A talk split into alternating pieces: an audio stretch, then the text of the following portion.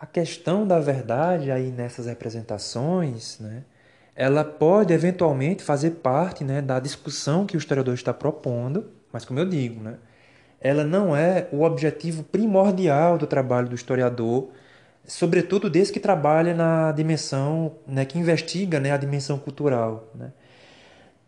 Essa questão da verdade, da veracidade, enfim, ela pode eventualmente entrar na discussão também, porque, como a autora vai falando aí ao longo dessa página 41, as representações é, elas se apresentam muitas vezes como verdade, ainda que o valor dela né, esteja para além dessa noção. Né? Ou seja, como ela é verossímil, né, como a autora fala, é, a, a representação ela não precisa necessariamente ser verdadeira. E como eu digo, né, a discussão desse elemento de veracidade, né, no que diz respeito a determinadas representações, ela pode fazer parte do trabalho do historiador, da discussão elaborada pelo historiador, mas ela não é um objetivo principal. Por exemplo, né, vamos ver se eu me torno mais claro. A gente comentou agora há pouco como exemplo a ideia né, de uma determinada representação do homem e da mulher. Né?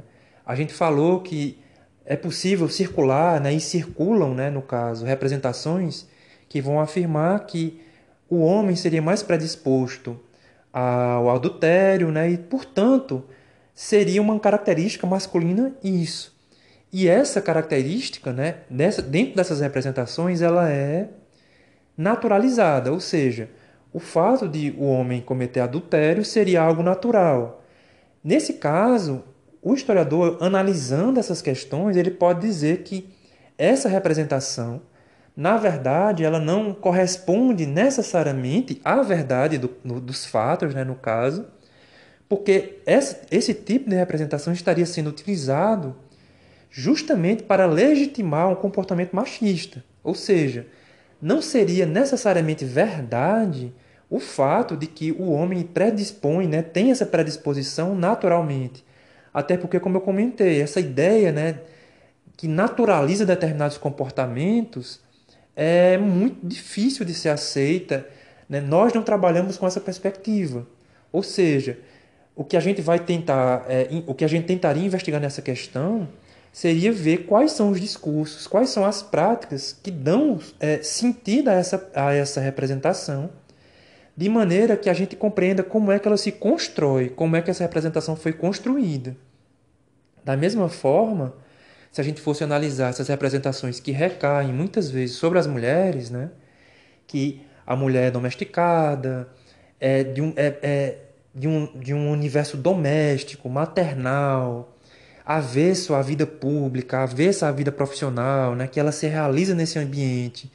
E através dessas práticas, e, por, e isso ocorreria por conta da natureza da mulher, o historiador também pode colocar isso em discussão, né? que essa naturalidade não é necessariamente verdadeira, né? porque nós não trabalhamos, como eu disse, com essa perspectiva. Ou seja, se uma mulher, né, de fato, ela opta, né, ela escolhe, né, ela faz a opção por ser dona de casa, né, por cuidar dos filhos e tudo, massa, beleza. Só que muitas vezes essas representações que atribuem essas características ao feminino como naturais, na verdade, prescindem da, da escolha da mulher. Na verdade, terminam sendo um conjunto de discursos que visam subordiná-la, né? subalternizá-la. E é esse movimento de construção de sentido, de construção né, e de atribuição de sentido que o historiador cultural termina é, analisando quando se propõe investigar o campo das representações. Esses elementos, né, como eu disse, eventualmente, esses elementos de discussão sobre a veracidade das coisas, eventualmente entram no trabalho do historiador justamente porque é, as apresentações, como eu disse, elas não simplesmente substituem, delegam, expõem ou remetem. As apresentações elas também podem ocultar, dissimular, elas também podem distorcer determinada realidade. Por exemplo, se a gente fosse utilizar é, o cenário ali do, do, do nazifascismo, né, no caso, quem já estudou um pouco o período percebe que os nazistas criaram uma série de representações acerca dos judeus para que a perseguição que eles moviam contra os judeus fosse de alguma forma justificada. Nesse caso, essas representações nazistas atribuíam ao judeu uma série de características que não correspondiam à verdade dos fatos. Né? E nesse caso, né, entra na discussão que o historiador elabora justamente a distinção entre as representações e a verdade dos fatos, no caso. Né? Ou seja, ao, a, além de você analisar como essas representações vão sendo construídas, como esses sentidos negativos foram sendo atribuídos ao povo judeu pelo, pelo nazista, né, pelos alemães nazistas, além desse trabalho de decifração né, dessas representações, né, além disso, existe esse outro elemento que passa a ser incorporado na discussão, que vai apontar né, para o leitor da pesquisa posteriormente que essas é, representações não condiziam com a verdade. O mesmo a gente pode dizer, por exemplo, de representações feitas acerca né, né, dos negros, né, de homens e de mulheres na época da escravidão e mesmo depois. Né? Na época da escravidão, por exemplo, existia uma série de representações criadas pelos escravistas para atribuir ao negro, né, homem ou mulher, características que não condiziam com a verdade, né? seja de violência, seja de preguiça, né? enfim. Então, caso a gente estivesse analisando representações criadas no período da escravidão aqui no Brasil, nós veríamos em muitos casos esses elementos. Caberia ao historiador cultural decifrar interpretar essas, essas representações então criadas, além disso, incorporar na sua discussão essa questão né, de que determinadas representações não condiziam de fato com a realidade. Né? O negro não era uma raça inferior, não é uma raça inferior, tal como essas representações muitas vezes divulgavam. Né? Não possuem, né, eles não possuíam a violência como é, é, traço de sua natureza, ou a preguiça, ou a criminalidade, né? Porque para justificar a escravidão de um contingente imenso de pessoas, né, as representações foram criadas nesse sentido, de maneira a justificar. É o que a Sandra Presavento coloca aí no texto, né? Ao final da página 41 ela coloca, né? Decorre daí a assertivo de Pierre Bourdieu, né, do sociólogo Pierre Bourdieu, ao definir o real como um campo de forças para definir o que é o real. As representações apresentam múltiplas configurações, como eu tenho dito, e pode-se dizer que o mundo é construído de forma contraditória e variada pelos diferentes grupos do social. Aquele que tem o poder simbólico de dizer e fazer crer sobre o mundo tem o controle da vida social e expressa a supremacia conquistada em uma relação histórica de forças. Ou seja, né, como eu disse, as representações elas fazem esse papel mediador entre os indivíduos na vida social. As representações servem né, para que os poderes se manifestem, né, os poderes instituídos, para que o poder de fato seja aplicado, seja reconhecido como legítimo. Entretanto, existem representações que ocultam, né, que dissimulam e que distorcem a realidade, justamente porque essas representações possuem uma força mobilizadora. Né? A partir do momento que um determinado indivíduo ou grupo, né, no caso do Hitler, por exemplo, né, e dos nazistas, né, do partido nazista, a partir do momento que eles conseguem fazer com que as representações que eles elaboraram passassem a ser acreditadas, né, passassem a serem vistas como legítimas pela Alemanha naquela época, eles conseguiam de fato mobilizar forças né, de todo tipo, econômicas, políticas, sociais, enfim, contra uma minoria que existia naquele momento, naquela, naquele país, naquela nação. E isso, né, essa, esse poder da representação está completamente é, relacionado com esse aspecto político, né, do controle. Daí, como eu disse, né, nem sempre quando nós estamos analisando representações culturais, é, o nosso intuito é demarcar a, distância entre essa representação e a verdade da coisa, né? a verdade dos fatos. Né? No caso de uma crença, né, você está analisando a romaria, né, do, as romarias no Juazeiro, o empenho do historiador não é, é dizer que aquele pessoal que vai para essas, essas romarias está acreditando numa mentira. Não é essa a questão. Né? Investigando um fenômeno como as romarias, por exemplo, nós vamos discutir uma série de outros tantos é, aspectos, né, de outros tantos elementos. Agora, em alguns casos, como nesses casos né, né, da dominação em relação à mulher, né, do preconceito contra minorias e tudo, além de você analisar as representações e o modo como elas são construídas, é preciso sim, de fato, nesse caso, é, definir, demarcar bem a distância que essas representações possuem em relação à verdade dos fatos. Vejam, né, né, no texto, no caso, na página 42, no primeiro parágrafo, né, que a Sandra Pesavento comenta justamente isso. Ela diz, né, em termos gerais, pode-se dizer que a proposta da história cultural seria, pois, decifrar, né, o elemento de decifração que eu comentei agora há pouco, né, a proposta da história cultural seria, pois, decifrar a realidade do passado por meio das suas representações, tentando chegar àquelas formas discursivas e imagéticas pelas quais os homens expressaram a si próprios e o mundo. Ou seja, né, quando a gente vai estudar uma determinada realidade passada, investigando a dimensão cultural, investigando essas representações, é isso que nós queremos compreender. Né? Quando a gente vai estudar, sei lá, mitologia grega, romana, enfim, como eu disse, nosso empenho não é dizer que aquela mitologia, que aqueles deuses eram mentira, né? que não eram verdadeiros, enfim. Nosso empenho não é esse. Nosso empenho, né? nosso esforço de compreensão, né? de, de produção do conhecimento histórico, de compreensão histórica, é analisar como essas representações foram criadas, né? como elas foram elaboradas, como elas funcionavam dentro de uma determinada sociedade, de uma determinada civilização. Ainda citando a Sandra Pesavento, ainda no meio do parágrafo, do primeiro parágrafo da página 42, ela diz, né? Torna-se claro que este é um processo complexo, pois o historiador vai tentar a leitura dos códigos de outro tempo, que podem se mostrar por vezes incompreensíveis para ele, dados os filtros que o passado interpõe.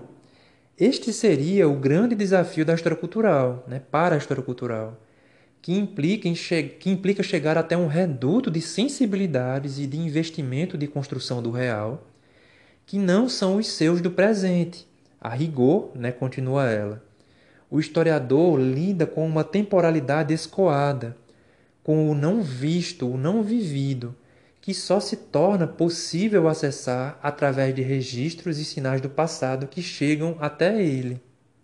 Ou seja, né, quando a gente se propõe nos nossos trabalhos de pesquisa, né, nos nossos projetos de pesquisa, é investigar essa, essas dimensões culturais, essas representações, esse desafio que ela colocou aí no texto, de fato se impõe, né? É uma imposição é uma exigência de quem trabalha com essas características, né, de, de tentar compreender essa dimensão, é um desafio que se impõe de fato, porque muitas vezes os códigos utilizados pelos sujeitos históricos no passado para criarem essas representações são às vezes tão diferentes dos nossos códigos, das nossas representações, que nós terminamos não compreendendo bem o que eles é, estavam pensando, né? o que orientava as práticas que eles faziam. Dando continuidade, aí na página 42, a Sandra Pesavento vai comentar também, aí dentro de uma perspectiva não somente teórica, mas metodológica, né? conectando o que ela havia dito no parágrafo anterior. Os historiadores da dimensão cultural vão investigar não somente as manifestações artísticas, né, tal como os historiadores da cultura lá no início do campo da história cultural, mas eles também vão investigar, né, nós, né, como historiadores culturais, também vamos investigar é, uma série de práticas que não são consideradas, como a gente já comentou, é, que não são consagradas pela tradição como artísticas. Mas a questão que ela discute não é nem só isso. Ela ainda faz uma observação metodológica mais é, profunda e extremamente necessária no nosso trabalho. Né? Por exemplo, ele colo ela coloca é, que quando a gente se aproxima dessas fontes né, da história cultural, né, da dimensão cultural, assim como quando a gente se aproxima de qualquer tipo de fonte, independente de qual seja o campo no qual a gente está trabalhando, é necessário que o historiador não tome a fonte né, que ele investiga como se fosse um dado da realidade. Né? Na concepção da história cultural, né, e essa concepção terminou sendo incorporada pela história como um todo, né, pelo campo da história como um todo, né, as fontes que a gente investiga, né, os pedaços do passado que a gente atribui a eles, né, o aspecto de fonte, a característica de fonte, é, não são um pedaço dado daquela realidade.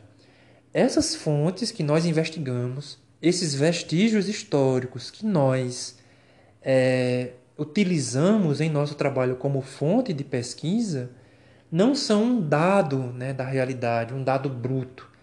Essas, esses vestígios que nós incorporamos em nosso trabalho como fontes também são representações criadas naquele presente.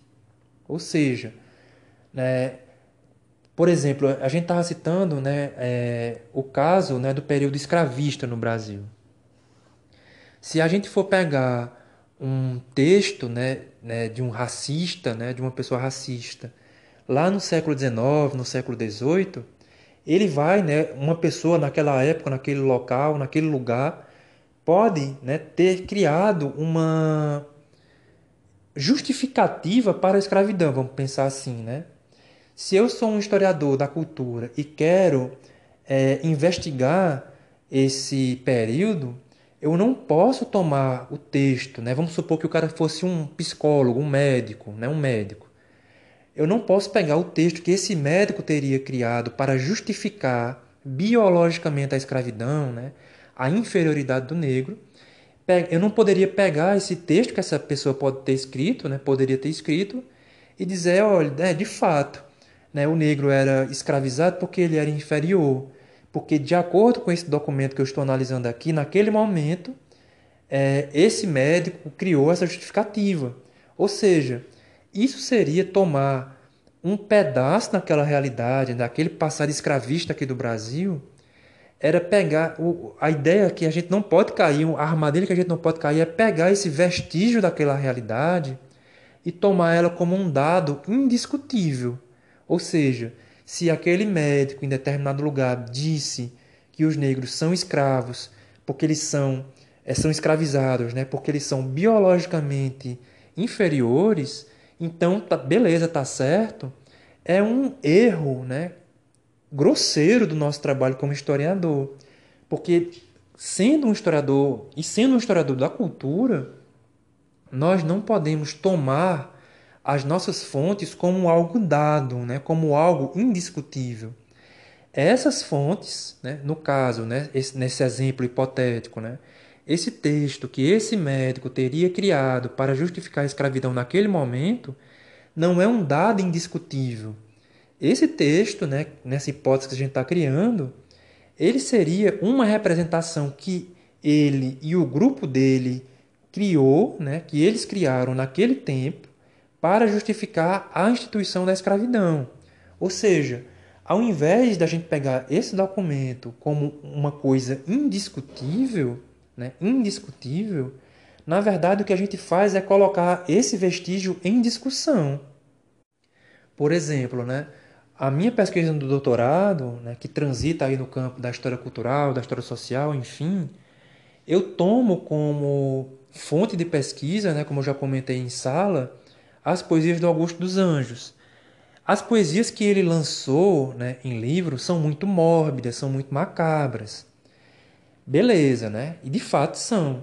Só que eu não posso pegar essas fontes, né, esses poemas, não posso utilizar esses poemas como fonte na minha pesquisa histórica e tomá-las como um dado indiscutível. Né? Ou seja, as poesias dele são macabras, são mórbidas, e se ele escrevia desse jeito é porque ele era macabro e porque ele era mórbido. Ou seja, se eu assim fizesse, eu estaria tomando a pesquisa dele como um dado, né? como um dado indiscutível. Como não é esse o trabalho que a gente faz, tanto na história como um campo mais geral, mas na história cultural como um campo mais específico, né? como não é esse o trabalho que a gente faz, eu pego aquela, aquela poesia dele, identifico o aspecto macabro, identifico o aspecto mórbido, mas eu não vou simplesmente tomar isso como um dado. Eu vou dizer, sim, mas e por que é que ele escrevia desse jeito? Né? Ao invés de tomar aquele dado como indiscutível, na verdade, que é a característica do nosso trabalho, a gente vai colocar aquela fonte em discussão. É aquela coisa né, que você já deve ter visto lá na disciplina de projeto, que é você elaborar uma problematização. Ao invés de eu tomar a minha fonte como uma coisa indiscutível, na verdade eu faço é problematizar, é problematizá-la, né? Problematizá-la. Eu questiono o porquê dela existir daquela forma. Né? Eu questiono como e por que ela possui essas características, né? Por que de, por, qual é a razão, né? que fez com que a minha fonte, seja ela qual fosse, se constituísse da forma como ela se constituiu. Como a Sandra Pesavento coloca aí em meados do parágrafo do segundo parágrafo da página 42, né? Estamos diante de representações do passado que se constroem como fontes através do historiador, ou seja, né, não é, não estou citando ela, mas é esse é o esse é o movimento que a gente faz. A gente pega um dado do passado, né, a gente pega um dado do passado que foi criado naquele passado e transforma em fonte de pesquisa para o nosso trabalho. Daí a Sandra Pesavento continua, né?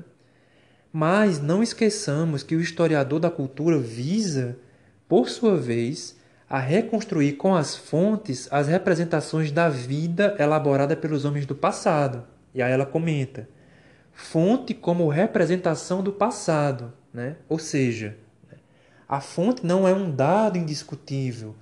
A fonte, né, o vestígio daquele passado que a gente utiliza como fonte no nosso trabalho, já era uma representação que aquele sujeito ou aquele grupo criou no tempo em que eles viveram. Daí ela continua ainda, né? Mais do que um mero jogo de palavras, esse raciocínio não leva a desconsiderar a realidade sobre a qual se construíram as representações, mas sim a entender que a realidade do passado só chega ao historiador por meio de representações.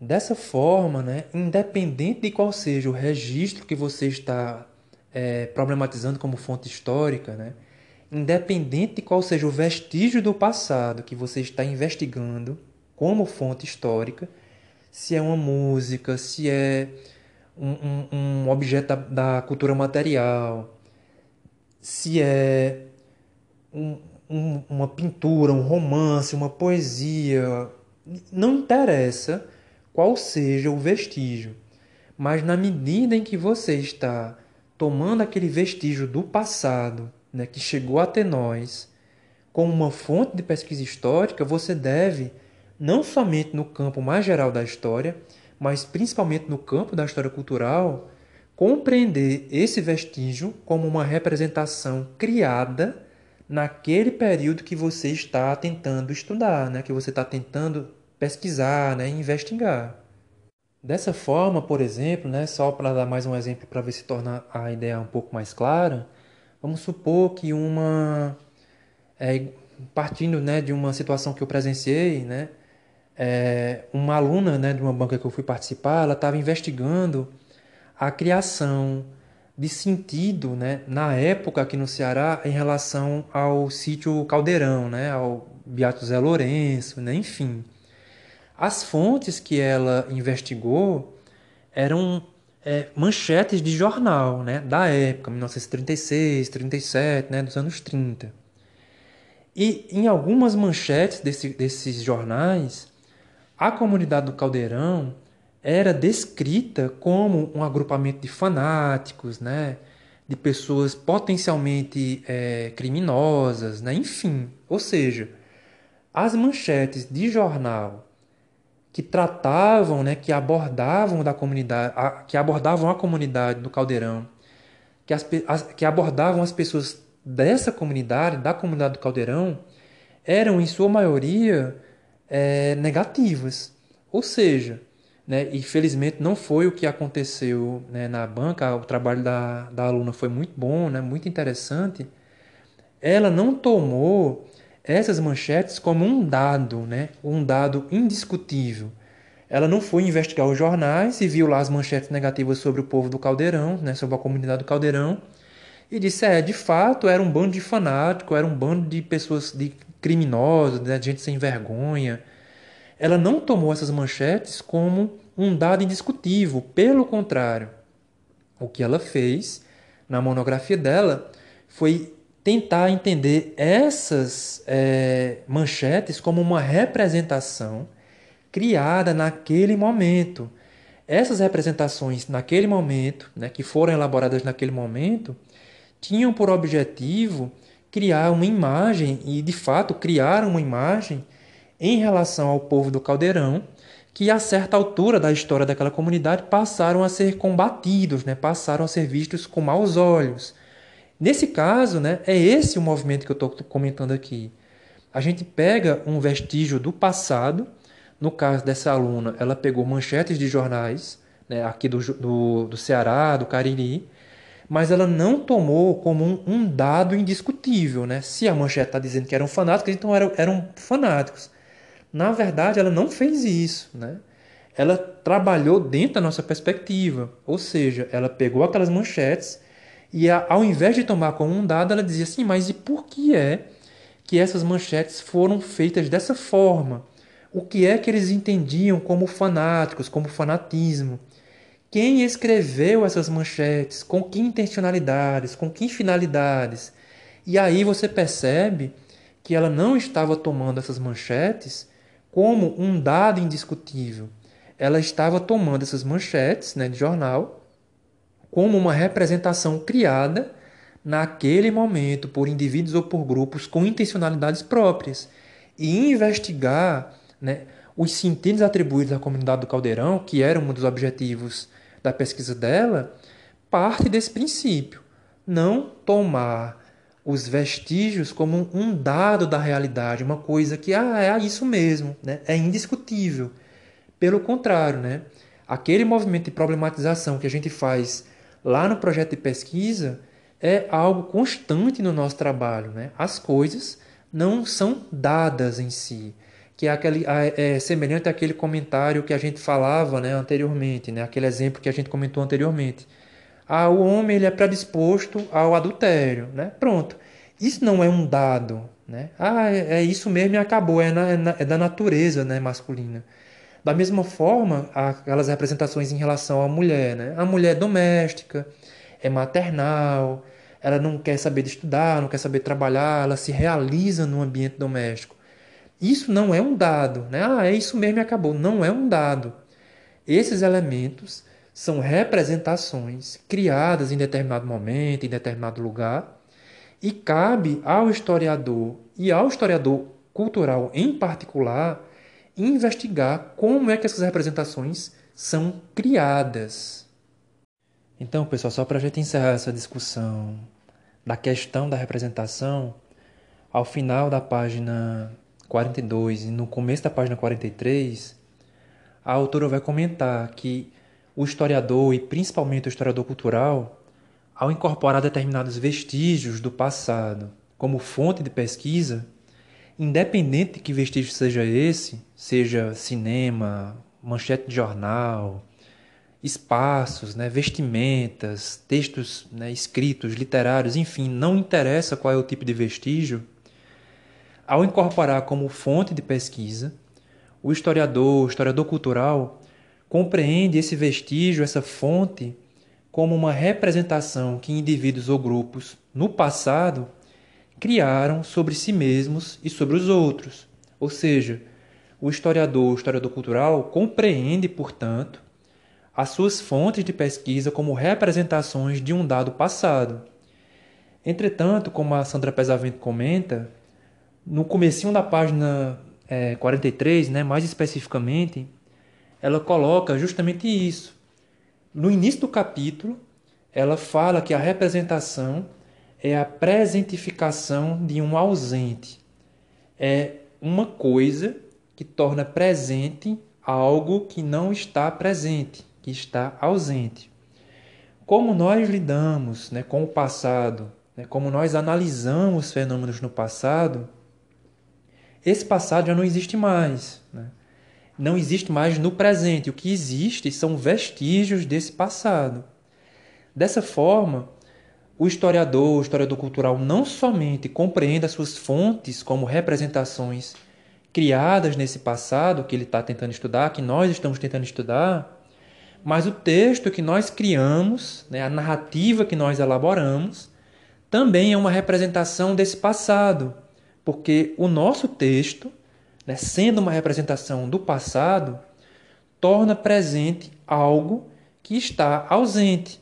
Ou seja, no nosso tempo presente, através do nosso texto, nós falamos, nós analisamos algo que não existe mais, algo que não está presente, algo, portanto, que está ausente.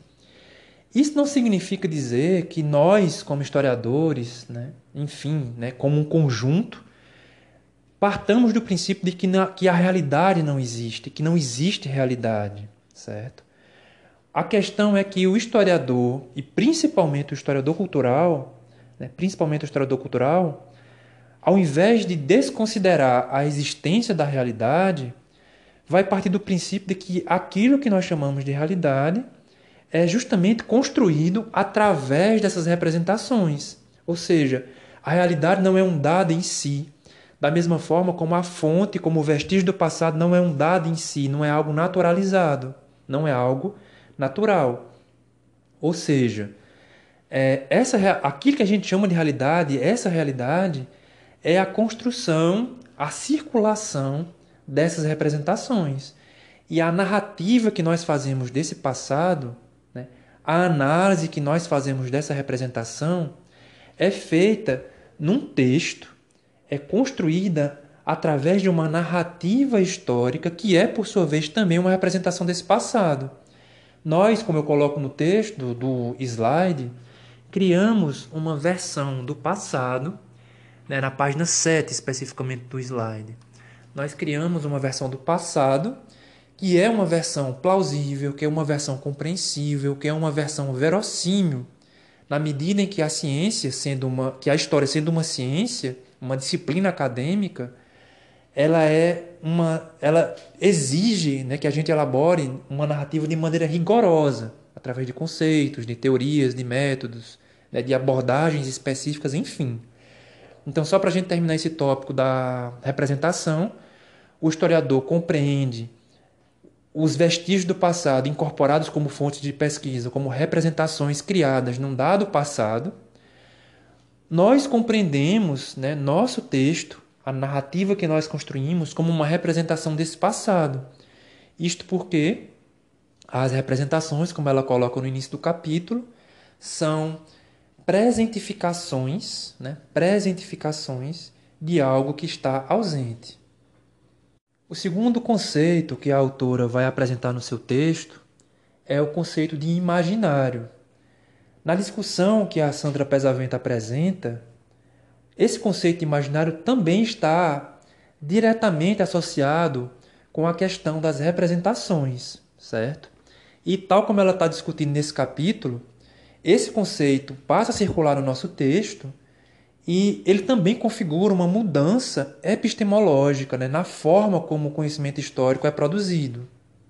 No terceiro parágrafo da página 43, a autora é, oferece uma definição simples do que seria o conceito de imaginário, diz ela. Né? Entende-se por imaginário um sistema de ideias e imagens de representação coletiva que os homens em todas as épocas construíram para si, dando sentido ao mundo. Daí ela continua ainda no quarto parágrafo. A ideia do imaginário como um sistema remete à compreensão de que ele constitui um conjunto dotado de relativa coerência e articulação. a referência de que se trata de um sistema de representações coletivas tanto dá a ideia de que se trata da construção de um mundo paralelo de sinais que se constrói sobre a realidade, como aponta para o fato de que essa construção é social e histórica. Dessa forma, a gente percebe que a noção, que o conceito de imaginário está muito próximo do conceito de representação. Tanto um como o outro são construções históricas e sociais. De uma maneira muito simplificada, a gente pode dizer o seguinte: que algumas representações conseguem criar um imaginário bem mais amplo, né, bem coletivo, né, conseguem criar um imaginário coletivo, enquanto que outras representações terminam é, proporcionando a elaboração de um imaginário mais circunscrito, mais restrito. Por exemplo, a gente sabe que entre 1964 e 1985 existia uma ditadura militar no Brasil. Pronto. Esse é um ponto. Existem algumas representações criadas em relação a esse fenômeno histórico, né, compartilhada por algumas pessoas, que afirmam que nesse período né, foi muito massa, foi muito bom. Né? Por exemplo, uma pessoa pode dizer, olha, né, o pai, ah, meu pai disse que aqui no Crato, que aqui no Juazeiro, que aqui em São Velho, em Barbalha, enfim, né? Meu pai, meu avô disseram que era um sossego, que era uma tranquilidade. Essa é uma representação. Há outros elementos que criam representações também nessa direção, né? que havia ordem, que no jornal não se falava né? sobre corrupção, sobre violência, enfim, né? que era tudo uma beleza. Esse conjunto de representações cria esse imaginário em relação a esse fenômeno histórico, né? ao fenômeno da ditadura militar. Enquanto que nós, como historiadores ou outras pessoas, né, um músico, uma pessoa que foi exilada, enfim, vai elaborar outros tipos de representações que, por sua vez, constituirão um outro imaginário sobre aquele fenômeno. Não era necessariamente esse, esse, movimento, esse momento né, de paz, de tranquilidade. Né? Não se falava de corrupção não porque não existia, mas porque existia censura prévia, aquela, aquela questão toda. Ou seja, como eu disse, né, existem representações que constroem um imaginário bem coletivo, bem mais amplo, assim como existem representações que criam um imaginário mais circunscrito, né, mais restrito, mais relativo. Outro exemplo, né, existem práticas, existem símbolos, espaços, né, existem, portanto, representações aqui no Cariri e especificamente no Juazeiro do Norte, em relação à figura do Padre Cícero que cria um imaginário em torno da figura dele, certo? Existe esse imaginário construído a partir de algumas representações. Em outros lugares, né, em outros lugares do país, né, não vou nem dizer do mundo, mas em outros lugares do país, esse imaginário pode não possuir, né, muito provavelmente não possui, a força que esse imaginário possui aqui na nossa região porque está distante esses espaços, porque as práticas que existem aqui não são tão fortes quanto lá, as representações que aqui circulam também não são tão fortes, né? os símbolos não possuem o mesmo significado, ou seja, né? são representações que criam um imaginário, só que é um imaginário um pouco mais restrito. Ainda que se saiba né, nacionalmente da existência dele, né, internacionalmente, enfim, né, da relevância dele como sujeito histórico, do fenômeno histórico ao qual ele se associa, mas existe um imaginário criado em torno da figura dele muito próximo e muito presente, né, melhor dizendo, na nossa região. E ele é mais presente aqui do que em outros lugares, porque em outros lugares as representações são outras? E, portanto, os imaginários também seriam outros. Dessa forma, a Sandra Pesavento comenta né, que o imaginário, ele se constrói, ele se constitui de maneira articulada, ele se constitui de maneira coerente. E como a gente comentou em relação à questão das representações, não interessa se há evidências que dão suporte a essa representação ou esse imaginário, porque a ideia, né, tanto da representação quanto imaginário, né, não está necessariamente associado a um valor de verdade, né? não é primordialmente associado a isso. Né? Existem imaginários que não possuem evidência que lhe dê sustentação, mas eles existem, né? Existem de maneira articulada, existem de maneira coerente. Por exemplo, né, se existe uma determinada crença, um determinado imaginário numa região específica, certo? Esse imaginário, né, vamos supor uma história sobre uma assombração, sobre um fantasma, algo nesse sentido, esse imaginário pode não possuir uma evidência que lhe dê sustentação, ou seja, você olhando, você pode ver, né, pode observar, você avaliando, pode observar que não é necessariamente verdade, mas aquela crença, aquele imaginário existe independente disso. E como a gente comentou, o nosso trabalho como historiador e como historiador cultural não é primordialmente afirmar a verdade ou a inverdade de determinados fenômenos, é analisar como eles se constituem. Desse modo, como a autora vai comentando aí ao final da página 43, né, no, no final da página 43, precisamente no primeiro, segundo, terceiro, quarto parágrafo, ela comenta: o imaginário comporta crenças, mitos, ideologias, conceitos, valores. É construtor de identidades e exclusões, hierarquiza, divide, aponta semelhanças e diferenças no social. É um saber fazer que organiza o mundo, produzindo a coesão ou o conflito. E aí você percebe como é, esse mundo imaginário, de fato, ele associa-se com a questão da representação porque ele possui uma força mobilizadora. No final da página 43, né, dentro dessa lógica, a Sandra Pesavento cita o filósofo Cornelius Castoriadis. Na compreensão desse filósofo, esse mundo imaginário, né, esse mundo imaginário, ele possui uma força tamanha que é a partir do imaginário que os indivíduos e que os grupos, ao elaborarem representações que dão suporte né, a esses imaginários, é, há uma constituição, né, há a concessão de um sentido ontológico, ou seja, né, no caso aí do ontológico, esses imaginários construídos a partir de determinadas representações dão um sentido à própria existência, né? dão um sentido à própria existência, um sentido ontológico. Dessa forma, o, a Sandra Pesavento comenta né, que para o, o Castoriades, no final da página 43, né, o imaginário seria né, a capacidade humana para a representação do mundo que lhe confere o sentido ontológico. É própria do ser humano essa habilidade de criação e recriação do real, formando uma espécie de magma de sentido ou energia criadora.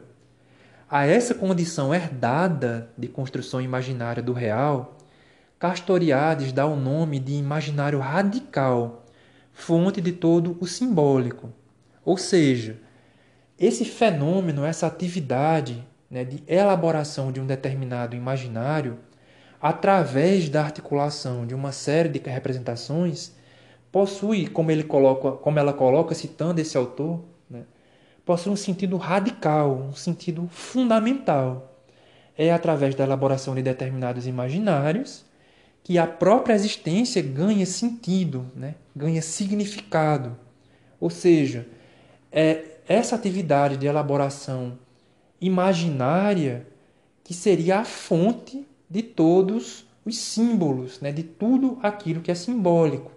E é curioso, só para a gente citar como exemplo, existe né, alguns textos, infelizmente eu só consegui uma versão em, em espanhol, né, que é um dicionário de símbolos. Né? Existem muitos símbolos que circulam na, na, na nossa sociedade que estão diretamente ligadas a atividades é, imaginárias, mas isso aí é conversa para outra história.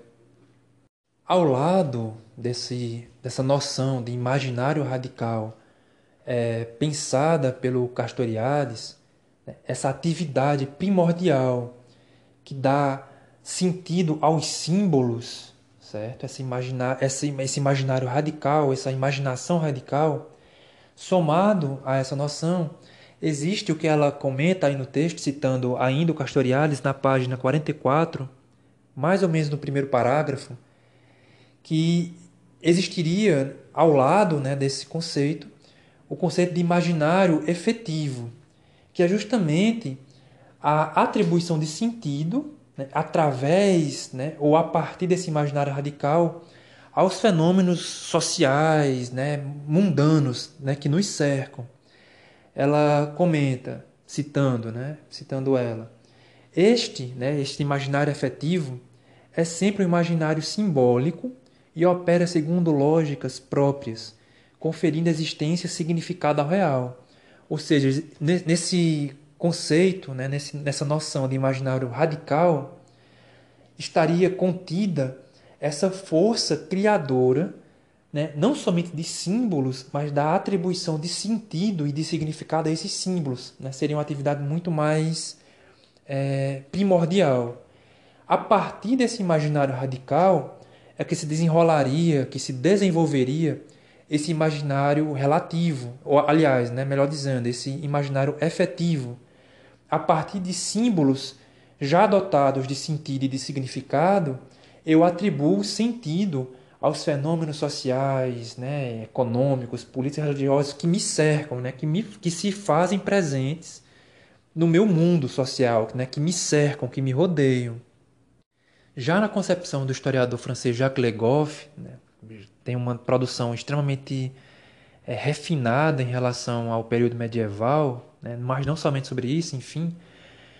Para o Legoff, o imaginário, independente de possuir né, evidências que lhe deem suporte, né, mas esse imaginário ele constitui uma, uma espécie de realidade de fato. Esse imaginário seria constituído, né, seria proporcionado por um regime de representações. Esse imaginário, portanto, seria uma forma de traduzir mentalmente, seria uma tradução mental de uma determinada realidade. Ou seja, esse imaginário ou imaginário é uma tradução mental que não reproduz uma determinada realidade, mas que atribui sentido e significado a essa realidade, mobilizando forças, pautando ações. Ou seja, a partir desse imaginário, né, na compreensão do Legoff, você orienta a sua própria vida, né? Você constrói a partir desse imaginário uma realidade que possui um significado tão forte que ela pauta né, que ela mobiliza a sua energia, que ela pauta as suas ações, ela pauta a sua vida. Você vive em função desse imaginário, dessa tradução mental da realidade. Aí na página 9 do slide, né, reproduzindo no slide é, a imagem que a Sandra Pesavento insere no texto na página 44, uma outra imagem do René Magritte, intitulada O Castelo nos Pirineus. E aí, quando vocês tiverem a oportunidade de ver o texto e quando verem o slide, vocês vão perceber que a imagem é constituída né, por uma paisagem, existe um, uma planície, uma rocha gigantesca e um castelo né, construído no topo dessa rocha. Né? Até, certa vez, até durante uma aula, a gente discutindo essas questões do imaginário, né? enfim, um, uma, uma pessoa matriculada na disciplina, um aluno, né? enfim, comentou, né? Mas seria impossível construir esse castelo em cima, né? no topo dessa rocha. Mas aí o mais interessante é que ele não atentou, né? A pessoa não atentou ao fato de que a rocha está flutuando, né? Então, inicialmente ele tomou como improvável a construção desse castelo no topo dessa rocha.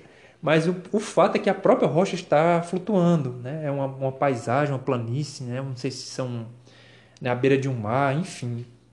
E essa, essa é, uma imagem, é um, um tipo de imagem que pode figurar em muitos imaginários. Né? Existe né, um tema né, naquele, naquele conto, né, naquele, né, aquele texto do João e o Pé de Feijão, né, o castelo que fica nas nuvens, né, que você só pode acessar né, subindo o pé de feijão. Então, esses elementos fazem parte do imaginário, eles são construídos através das mais distintas representações. Dessa forma, é quase como se a realidade fosse substituída pelo próprio imaginário. Ela esse imaginário muitas vezes ele é dotado de uma força tão grande na concepção do Legoff que muitas vezes ele toma o lugar daquilo que é de fato real. Mas enfim, a gente vai discutindo isso ao longo do texto e ao, e ao longo do comentário desse conceito.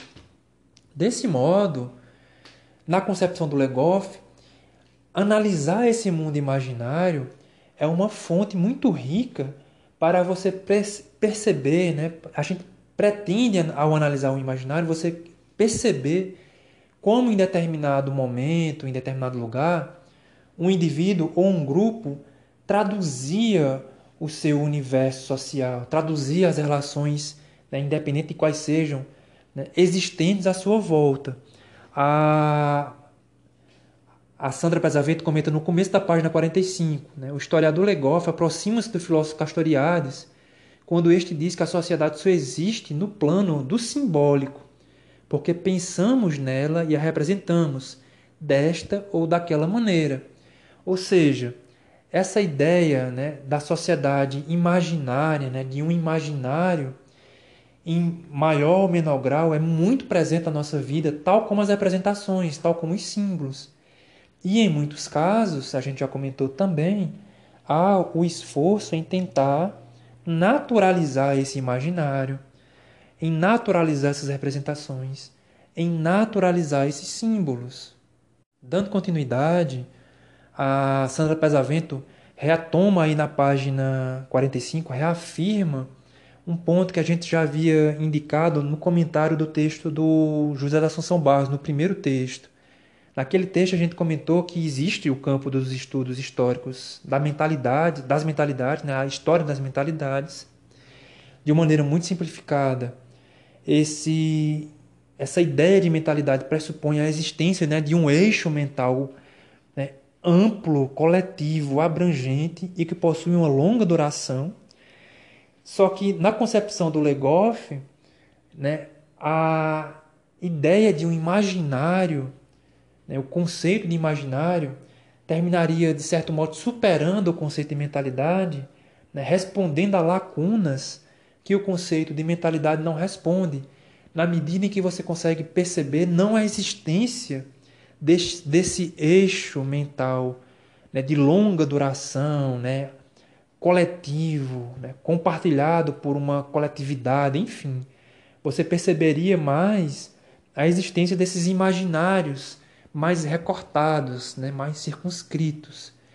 Enquanto que a ideia de mentalidade estava, como a gente comentou, muito ligada à ideia de permanência, né? um eixo mental coletivo, compartilhado coletivamente, né? que existe numa longa duração e que atravessa, portanto, uma sociedade, um país, uma civilização, uma época, de ponta a ponta, como se não existissem essas lacunas.